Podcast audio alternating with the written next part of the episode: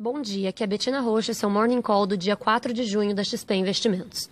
Futuros nos Estados Unidos operam em alta nesta manhã de terça-feira, em meio à sessão positiva na Europa e queda na Ásia durante a noite. Ontem, o S&P fechou em queda, seguindo fraqueza das ações de empresas de tecnologia americanas, com primeiros passos para a regulamentação do setor. Porém, destaque hoje para sinais em direção a corte da taxa de juros nos Estados Unidos. O presidente do Fed, de St. Louis, sugeriu em uma apresentação que um corte na taxa de juros pode ser garantido em breve, devido às disputas comerciais, desaceleração da economia dos Estados Unidos e expectativas inflacionárias em declínio. Sobre disputa comercial, sem grandes desenvolvimentos. Em resposta ao white paper da China, que culpou os Estados Unidos pelo fracasso nas negociações, Washington reiterou a visão de que foi a China que recuou em elementos anteriores do acordo. Enquanto isso, o México explora possíveis retaliações contra a ameaça das tarifas dos Estados Unidos.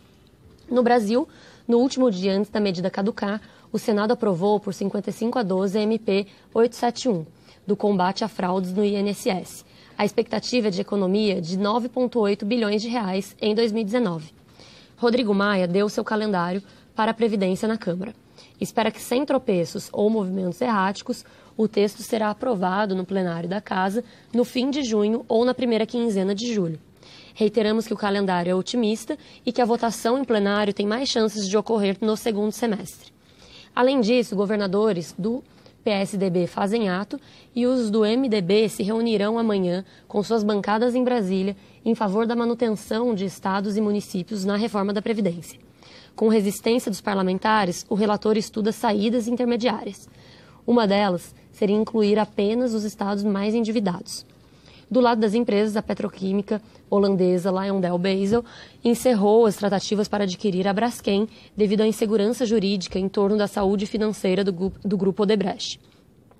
O preço de celulose de fibra curta teve mais uma forte queda, recuando 35,9 dólares por tonelada, com o preço na China agora no patamar de, 3, de 636 dólares por tonelada. É a 13 terceira semana consecutiva de queda e a falta de visibilidade em uma retomada deve continuar pressionando as ações da Suzano no curto prazo, que acumulam queda de 20% desde março.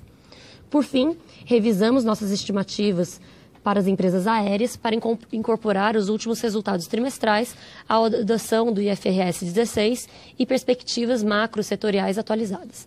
Revisamos nosso preço-alvo de Azul para 43 reais por ação e o de Gol para 29 reais por ação para os próximos 12 meses, refletindo níveis mais atualizados de câmbio e petróleo e um ambiente de precificação mais benigno no segundo trimestre de 2019 devido à redução da capacidade da Avianca. Mantemos nossa preferência relativa pelas ações da Azul, dada a menor sobreposição da empresa com outras empresas e, portanto, menor suscetibilidade à concorrência. Com isso, ficamos por aqui. Bom dia a todos.